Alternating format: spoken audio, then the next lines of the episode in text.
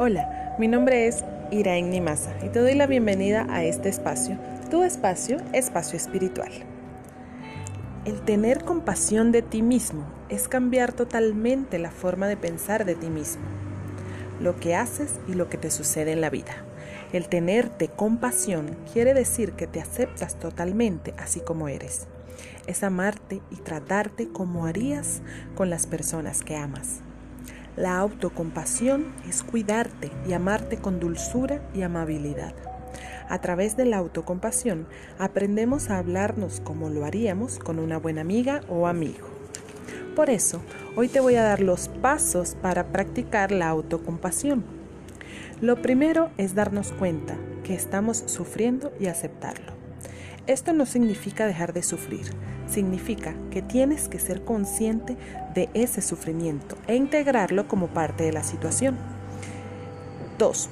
Tomar conciencia de que el sufrimiento no es algo exclusivo tuyo, sino que es algo propio de todos los seres humanos. Y en estos momentos hay muchas personas sufriendo por lo mismo que tú. Este es el sufrimiento de humanidad compartida.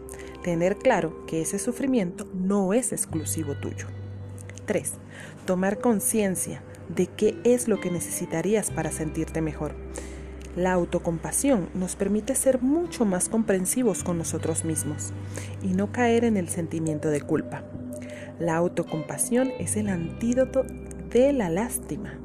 En lugar de decir pobre de nosotros, a través de la autocompasión reconocemos que la vida es dura para todo el mundo la autocompasión nos proporciona las herramientas para dejar de lado la repetición de pensamientos sobre lo mal que nos va siempre todo. Cuando practicamos la autocompasión, desactivamos el sistema de amenaza y activamos el sistema de cuidado. Se libera oxitocina y endorfinas, lo que ayuda a reducir el estrés y aumenta la sensación de seguridad. Espero que estos pasos sencillos te sirvan y los tomes mucho en cuenta. Te mando un fuerte, fuerte abrazo de luz. Que tengas un hermoso día. Esto fue Espacio Espiritual. Mi nombre es Iraín Nimasa.